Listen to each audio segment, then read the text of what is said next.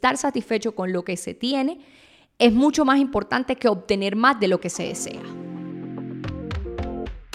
Autoestima para tu vida. Cada palabra dicha aquí te llevará a verte a ti y a tu vida desde una perspectiva increíble. Atrévete a sanar todo eso que no hablas con nadie, a crear la persona que quieres ser y no la que no, a manifestar la vida que quieres tener y no la que no. Yo soy María José Álvarez Betín y junto a mí te vas a atrever a amarte a ti misma y así poder amar mejor al otro. Hola, hola, te doy la feliz bienvenida a este nuevo episodio de Autoestima para tu vida. Estoy muy feliz porque este episodio me lo han pedido bastante y además porque estoy que me hablo.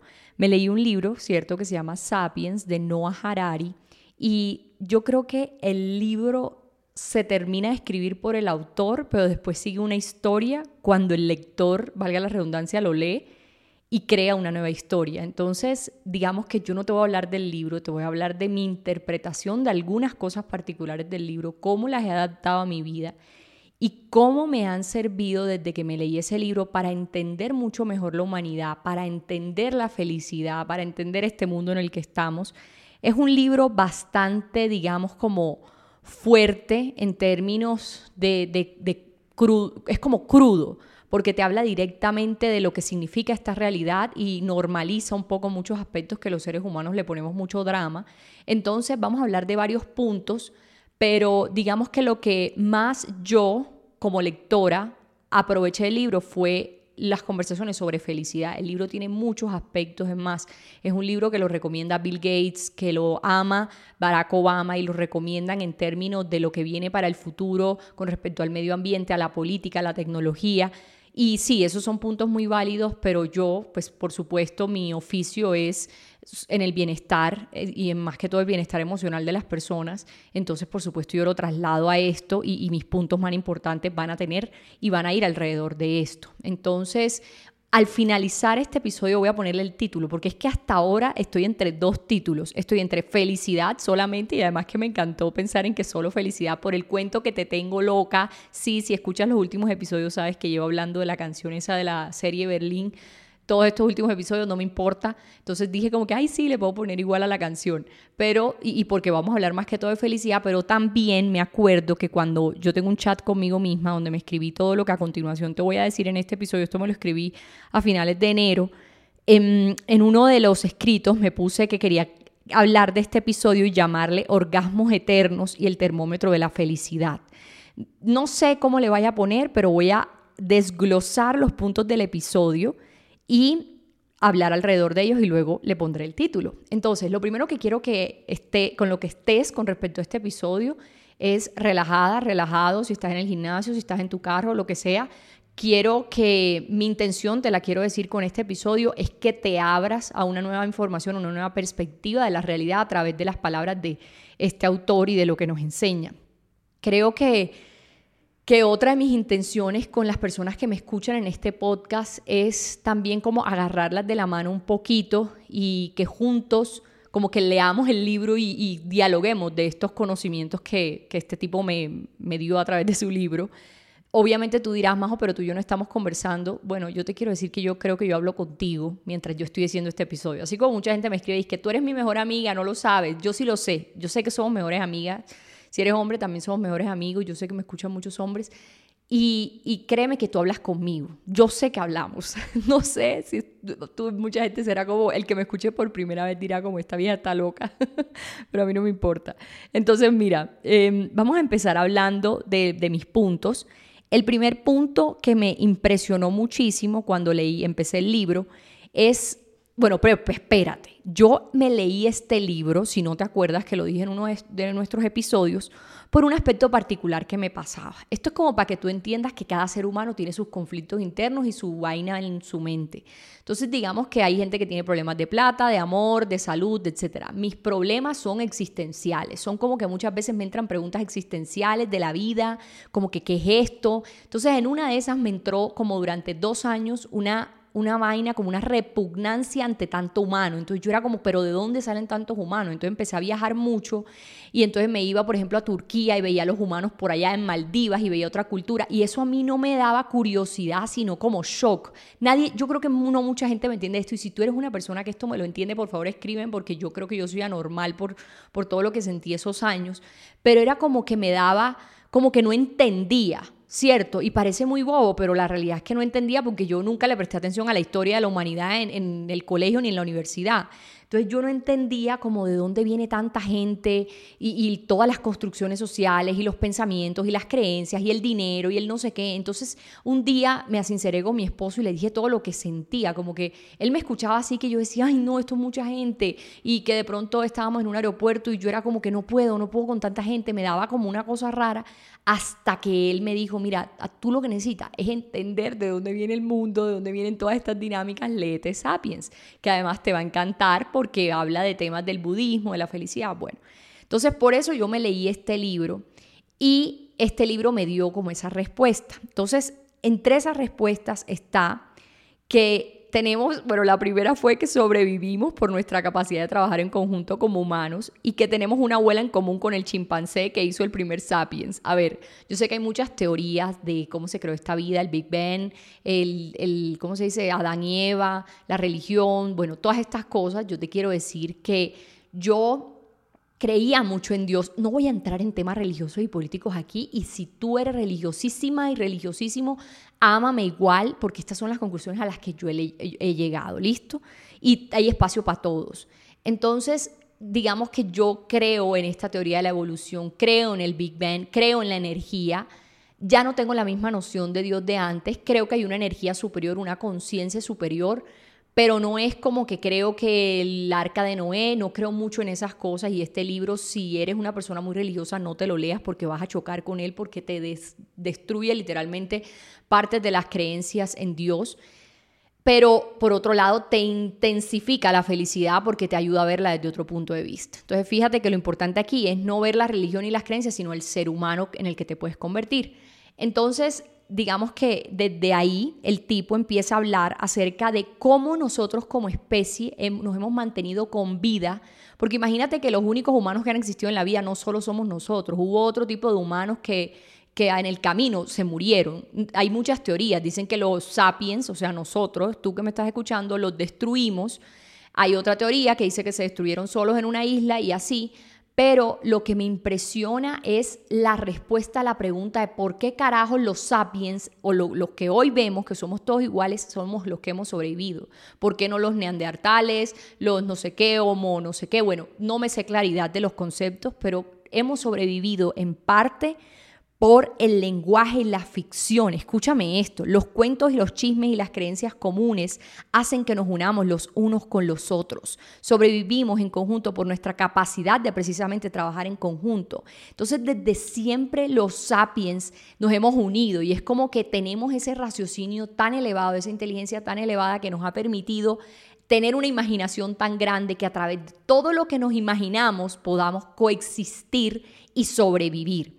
Entonces, eso fue un punto importante como de los inicios del libro. Otro punto importante que no tiene nada que ver con lo que acabo de decir, pero que quiero decirlo en este momento, es que decía que comemos azúcar como locos, porque antes cuando los sapiens encontraban azúcar era una locura porque el azúcar te daba muchas calorías en ese momento. Entonces hoy tenemos, por supuesto, esa información guardada en el ADN, entonces el ser humano como que encuentra el pedazo de chocolate y cree que es como si estuviera en los tiempos antiguos que le necesitaba ese poco de calorías por la vida antigua, pero vamos a ver que ya hoy no tienes esa vida mi amor, ya hoy no necesitas ese poco de calorías, entonces ya no tienes que atragantarte ni atiborrarte con azúcar, pero por supuesto cuando te den ganas entiende la razón que, que, viene detrás y que tiene que ver un poquito con ese ADN, esa información guardada en el ADN. Otra cosa que la conté en mi Instagram cuando la leí que me sorprendió mucho, que ya no tiene nada que ver con el azúcar, fue el, tema de la infidelidad. Antes las mujeres se metían con las mujeres, con los hombres, los hombres con mujeres, con todo el mundo se metían con todo el mundo, entonces como nadie sabía de quién era el hijo del otro, entre todos cuidaban los hijos.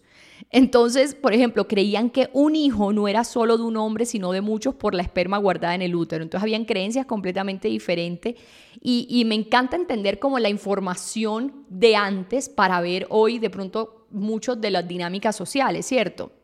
yo me preguntaba, ¿es posible que esa información guardada en los genes de los hombres y de mujeres también haga que, que la infidelidad todavía exista y que no se crea mucho en la monogamia? Es una pregunta, listo, ya cada quien va respondiéndose, ahí ya nuestra conversación de amigos te puedes ir, te puedes ir respondiendo, ¿cierto? Fíjate que a medida que pasaba el libro, yo me iba como, ¿cómo se dice? Como generando una nueva perspectiva de las cosas. Por ejemplo, hoy, en, después de todo lo que se ha vivido en la humanidad, hoy muere más gente de obesidad que de hambre, ¿cierto? Y el tema del dinero me impresionó muchísimo porque lo explican claramente. El dinero es un invento social, es papel y si no, son números en la nube. Entonces, digamos que el dinero se creó para generar un orden, pero en realidad el dinero es un constructo social, es una ilusión. Cuando hablamos de dinero, que el dinero es bueno, que el dinero es malo, que el dinero es difícil de conseguir, que el dinero es fácil de conseguir, que esto, lo otro, son creencias, pero el dinero es un tema que se organizó, como el tiempo, como las horas, los horarios, ¿cierto? Entonces ahí te explican claramente eso y y, explican también, ahí viene el tema de la felicidad, que por supuesto va a ser en lo que yo voy a desarrollar este episodio. El libro habla muy claro de que el ser humano es infeliz porque no acepta. La raíz del sufrimiento del ser humano es el deseo. Yo en mis programas siempre he hablado, ay que, por cierto, mi programa Relaciones Sanas se cerró con mucho éxito gracias a todas las personas que entraron, qué honor recibirlas. Ya esta es la, fue la única sesión del año 2024 Relaciones Sanas, ya vamos a iniciar, entonces bienvenida si entraste. Hasta ahora siento que, ha valido toda la pena cada palabra, cada esfuerzo, cada cosa que hemos vivido en estos días hablando de relaciones de pareja, también en este podcast. Entonces, una de las cosas que yo hablo mucho en mis programas es acerca de que vivas como si ya tuvieras lo que quieres, porque cuando tú sientes que necesitas, te separas del deseo, y cuando tú todo el tiempo estás quiero, quiero, quiero, te separas también del deseo. Entonces, ahí ratifiqué esto. Sí es importante desear, pero pero que apenas desees sientas que ya tienes eso que deseas, porque la raíz del sufrimiento del humano, según esto, es el deseo. Y explica claramente cómo la aceptación de todo elimina el sufrimiento. Entonces, el libro habla algo muy especial, que últimamente lo he hablado en Seguridad Divina, mi, mi maestría de autoestima, y es aceptar la tristeza, porque cuando la aceptas puede haber riqueza en la tristeza. A ver, ¿qué quiere decir esto? Si cuando nosotros estamos felices o llenos de placer en nuestro día a día, nos pasa que, queremos que esa felicidad o ese placer se perpetúe. Una vez tú quieres que eso pase, es como que te, la felicidad la vuelves tristeza, porque estás como, estoy pasando muy rico, pero quiero que esto dure para siempre. Ahí hay tristeza en la felicidad. Entonces, digamos que, que es un poquito como duro para ti misma que en medio del placer pretendas que sea eterno, porque no va a ser así. Y lo mismo pasa en la tristeza. Es como, tienes tristeza, entonces estás como, ¿cuándo se va a pasar esta tristeza? Pero ¿qué pasa si tú estás triste y aceptas la tristeza? Ahí hay riqueza en la tristeza. ¿Qué pasa si estás feliz o llena de placer en un momento y aceptas ese instante? Ahí hay riqueza en ese instante. Entonces el tipo pone un ejemplo de una mujer, de, que las emociones son como las olas pasando sobre ti. Durante el día van a pasar unas olas, más que todo en los hombres. El ciclo de los hombres, por, lo, por ejemplo, es durante el día. Entonces pasarán más olas durante el día sobre ellos, nosotras más durante el mes. Y precisamente estaba en Pinterest y encontré una foto que yo, que fui la foto, o sea, la vida es súper bonita porque me imaginé cuando leí eso que el autor explicaba de las emociones como olas, me imaginé una foto precisa de una mujer en la orilla del mar y esa bendita foto me apareció igualita en Pinterest. Esa foto te la voy a poner en el newsletter que te voy a enviar al correo con este episodio. Cuando te mande el, tú sabes que tenemos un newsletter de este podcast, una vez te mande el de este episodio, te va a llegar esa foto como para que tengas la imagen gráfica de lo que te estoy diciendo sobre las emociones. Más o cómo me inscribo al, newsletter del episodio www.mariajosealvarezbet.com slash autoestima para tu vida. ¿Listo? Entonces, ya vamos a retomar este tema de, la raíz del sufrimiento, que es el deseo, porque tengo otros puntos hasta aquí. Mira lo que escribí, y tú sabes que yo soy como soy, entonces escribí, Jesucristo se creía la verga. o sea, cuando el libro habla acerca de Jesucristo, habla de cómo logró ser el influencer más grande, por decirlo así, en ese momento. Se creía, o sea, tú, explican claramente cómo era una persona respetada, seguida, liderada y exigía lo mejor para él. Porque sabía que se lo merecía. Entonces muestran ese ejemplo y siento que, que vale la pena en ese punto que lo leas como para ir más allá del, del, liderazgo que hoy conocemos y veamos cómo anteriormente esto era posible y cómo pues hoy por supuesto nuestro Jesucristo es lo máximo. Otro punto que tocó es en 2050 aproximadamente los humanos serán amortales, no inmortales, es decir, podrán vivir mucho por la nanotecnología, que es como un tema de tecnología, por supuesto, que se mete en el cuerpo, que, que, por ejemplo te permite organizar tus órganos mejor, tus sistemas. Lo único, y, y, cuando hablamos de amortales es que, listo, por tu propio cuerpo no te vas a morir, pero sí te puedes morir por un trauma fatal, como un accidente y una cosa así, ¿cierto? Entonces va a haber amortalidad, supuestamente, pero no inmortalidad. Entonces dice que para que prospere la investigación en algo en específico, por ejemplo la, inmortalidad, debe unirse a alguna religión, ideología o imperio para lograrlo. Es decir, toca que, que, si se busca, se quiere encontrar la inmortalidad, el libro dice que es muy posible, que se supone que lo que el ser humano no resuelve, no lo resuelve porque, no, porque es ignorante al respecto, pero que podemos resolverlo. Entonces, que en algún momento, quién sabe si eso se resuelva debería unirse una religión, un imperio, como para meter todo ese dinero que se necesita para esas investigaciones y que se logre. Entonces, digamos que eh, vamos a hablar ahorita ya más de felicidad, pero quiero que sepas que estos puntos para mí son importantes decírtelos. Por ejemplo, otro punto, el 90% de todo el dinero de nuestras cuentas bancarias no está cubierto por monedas y billetes reales. Esto me encantó porque yo hace mucho no tengo efectivo. O sea, yo no sé si tú andas con efectivo en tu casa, pero yo en mi billetera no tengo efectivo. Mi esposo sí, pero yo no. Y yo soy como que, pero ¿por qué existe el efectivo todavía? Yo no entiendo. Yo soy todo tarjeta, tarjeta, tarjeta.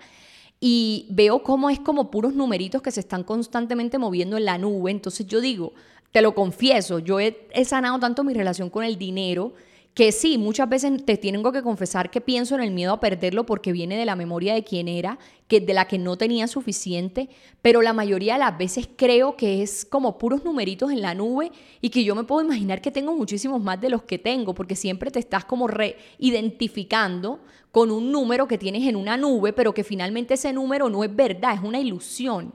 Porque, como te lo acabo de decir, el 90% de todo el dinero que hay en las nubecitas de todos los humanos no está respaldado ni por lingotes de oro, ni por papeles de billetes, nada, ¿cierto? De eso hablan que, que Simón me lo explicó muy bien, y, pero ya no me acuerdo casi, por si te lo tengo que explicar, pero de pronto si tú lo sabes, me parece hermoso, si me lo quieres, si lo quieres hablar conmigo por Instagram, me escribes es el tema de que qué pasaría si todo el mundo decide sacar la plata del banco, ¿cierto? Pues ahí viene un problema muy grande. Pero, pero digamos que hasta ahora nos sirve para entender que esto es un tema de construcción social, para organizarnos. ¿Listo? Por eso es que el libro enfatiza, se hace tanto énfasis en que el sistema y la economía del dinero que, hemos creado se basan en la confianza futura de que todos tendrán y podrán devolver al banco.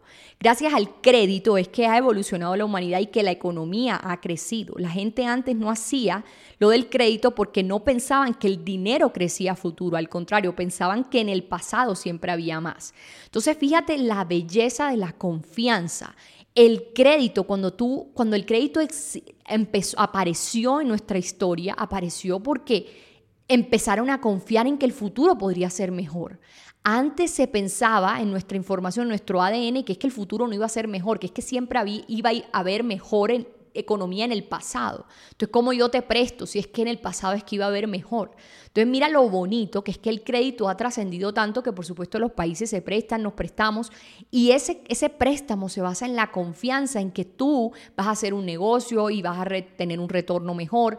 Entonces, la importancia de la confianza en cuanto al dinero yo fui más allá, por supuesto. Entonces yo dije, listo, eso pasa en la economía en sí, hablando en términos como muy explícitos económicos, pero hablando ya en términos más de energía, fíjate que el tema de, de la evolución en tu, en tu crecimiento de tu dinero tiene que ver menos con cuánto estás ganando y con cómo manejas cada centavo y más con la confianza de que en el futuro siempre vas a tener más. ¿Cierto? Porque si así, así lo hacen los grandes imperios. Entonces, mira, por ejemplo, el libro pone como un diagrama de que siento que te lo podría mandar por el newsletter, aunque no sé si sea tan importante, pero ahí voy mirando. Pero te lo voy a decir ahora. Pone como un, diagrama de la importancia de la confianza en la, economía. Entonces dice, en la economía premoderna, poco crédito hacía que se creciera lento y el crecimiento lento hacía poca confianza en el futuro, entonces era poco crédito, o sea, un círculo como de la muerte. Hoy la economía en la que vivimos es mucho crédito, entonces hay crecimiento rápido y por el crecimiento rápido hay mucha confianza en el futuro y eso se ve representado en mucho más crédito. Entonces estamos como en un círculo ascendente.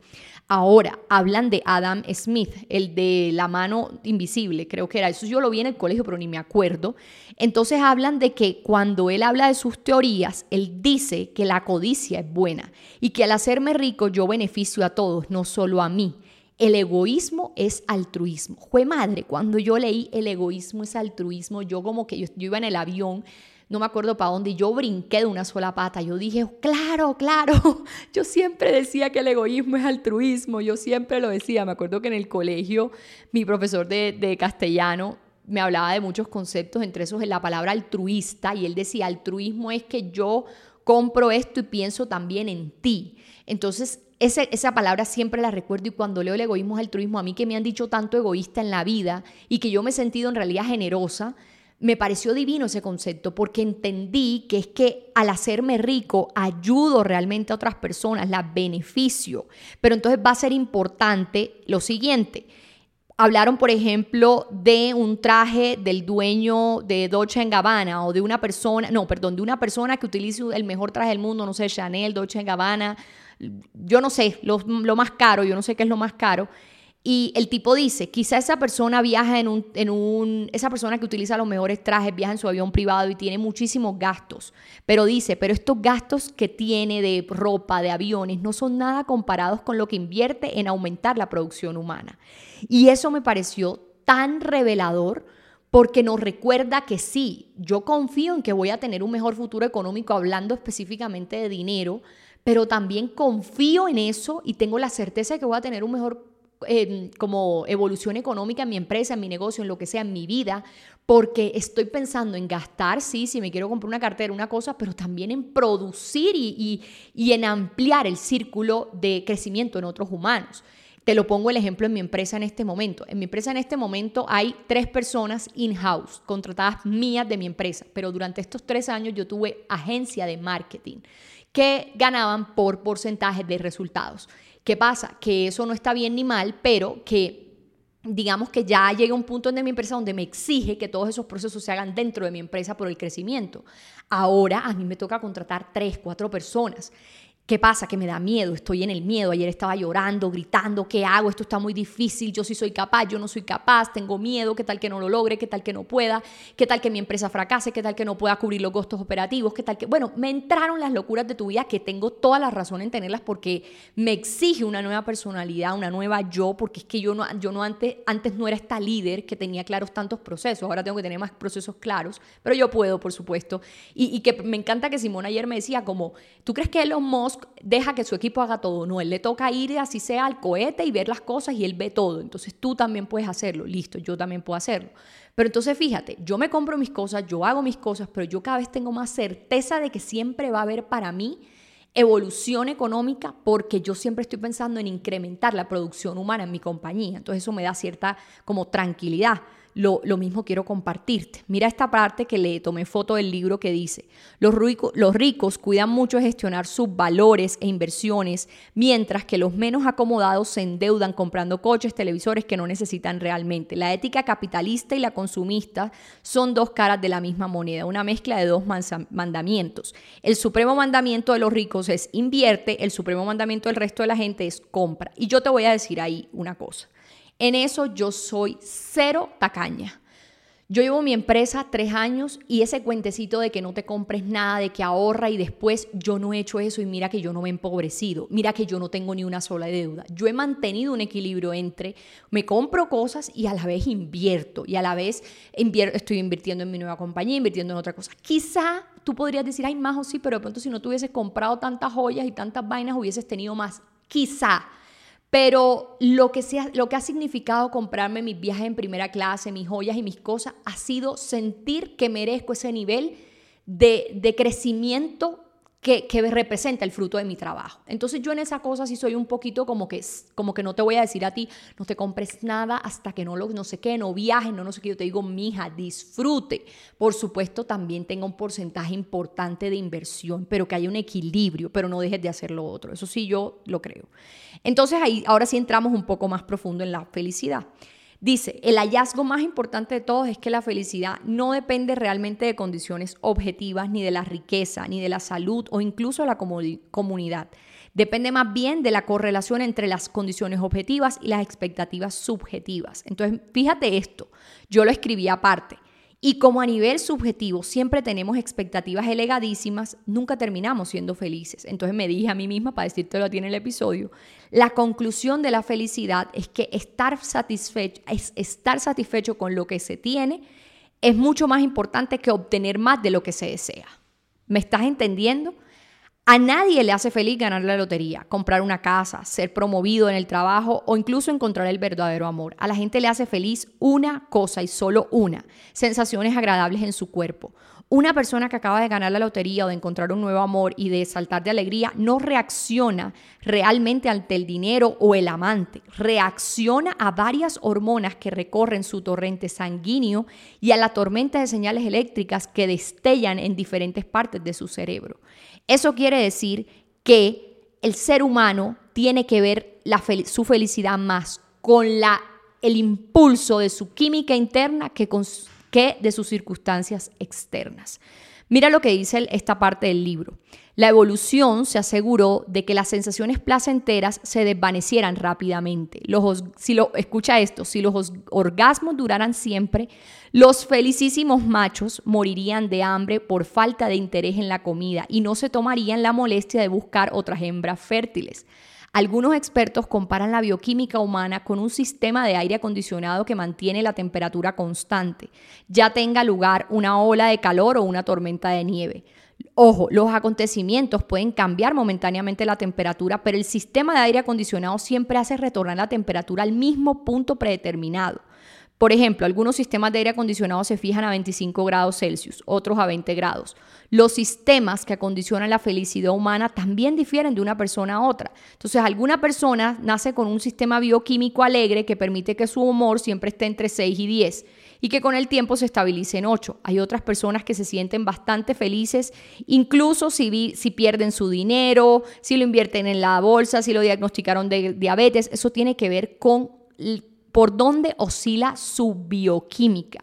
Entonces, fíjate estos dos puntos tan hermosos que nos dicen que la felicidad viene de adentro, de manipular nuestra bioquímica, es decir, nuestra serotonina, nuestra dopamina, nuestra oxitocina.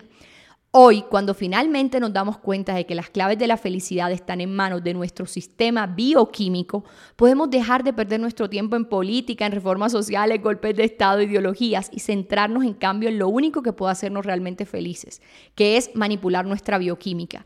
Si invertimos miles de millones para comprender la química de nuestro cerebro y desarrollar tratamientos apropiados, podremos hacer que la gente sea mucho más feliz de lo que nunca ha sido antes, sin necesidad, por ejemplo, de revoluciones, y eso lo habla el libro. Entonces quiero hacer énfasis aquí ya para, para ir como dándole conclusión al tema de la felicidad, es en el tema puntual de los orgasmos. Fíjate que el libro habla de que la evolución no hizo que las sensaciones placenteras duraran para siempre, porque es que si, las, si un orgasmo durara para siempre, ningún hombre saldría a buscar comida, ni a otra mujer, ni lo que sea, ¿cierto? El orgasmo dura lo que dura para que también te intereses por otras cosas. Si no, estarías interesado en lo mismo. Por eso es importante que entiendas que, que, los orgasmos no son eternos, que las sensaciones placenteras no son eternas, que hay una ola de emociones todo el tiempo que te hace que vayas de una rama a otra. Entonces de pronto ya el dinero está bien y te vas a resolver el amor, el amor está bien, vas para el trabajo y cosas así, pero lo que más vas a tener en cuenta a partir de ahora con respecto a tu felicidad es que no, listo, no tiene nada que ver con las circunstancias externas, pero sí va a tener todo que ver con, tus, con impulsar tu bioquímica interna a través de todo aquello que impulse la serotonina, la oxitocina, la dopamina. Yo voy a estar hablando muchísimo más de esto en mis redes sociales porque sé lo valioso que es. Marian Rojas Estapela, psiquiatra, habla mucho de esto en su podcast, en sus libros, por si también quieres buscarlo.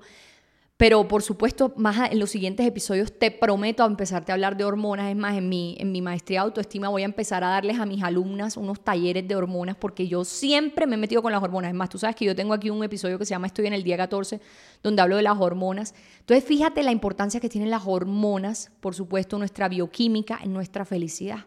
Nuestra felicidad tiene que ver menos con las circunstancias externas porque son, son, son pasajeras y más con la forma como impulsamos nuestra bioquímica interna a lo largo de nuestra vida.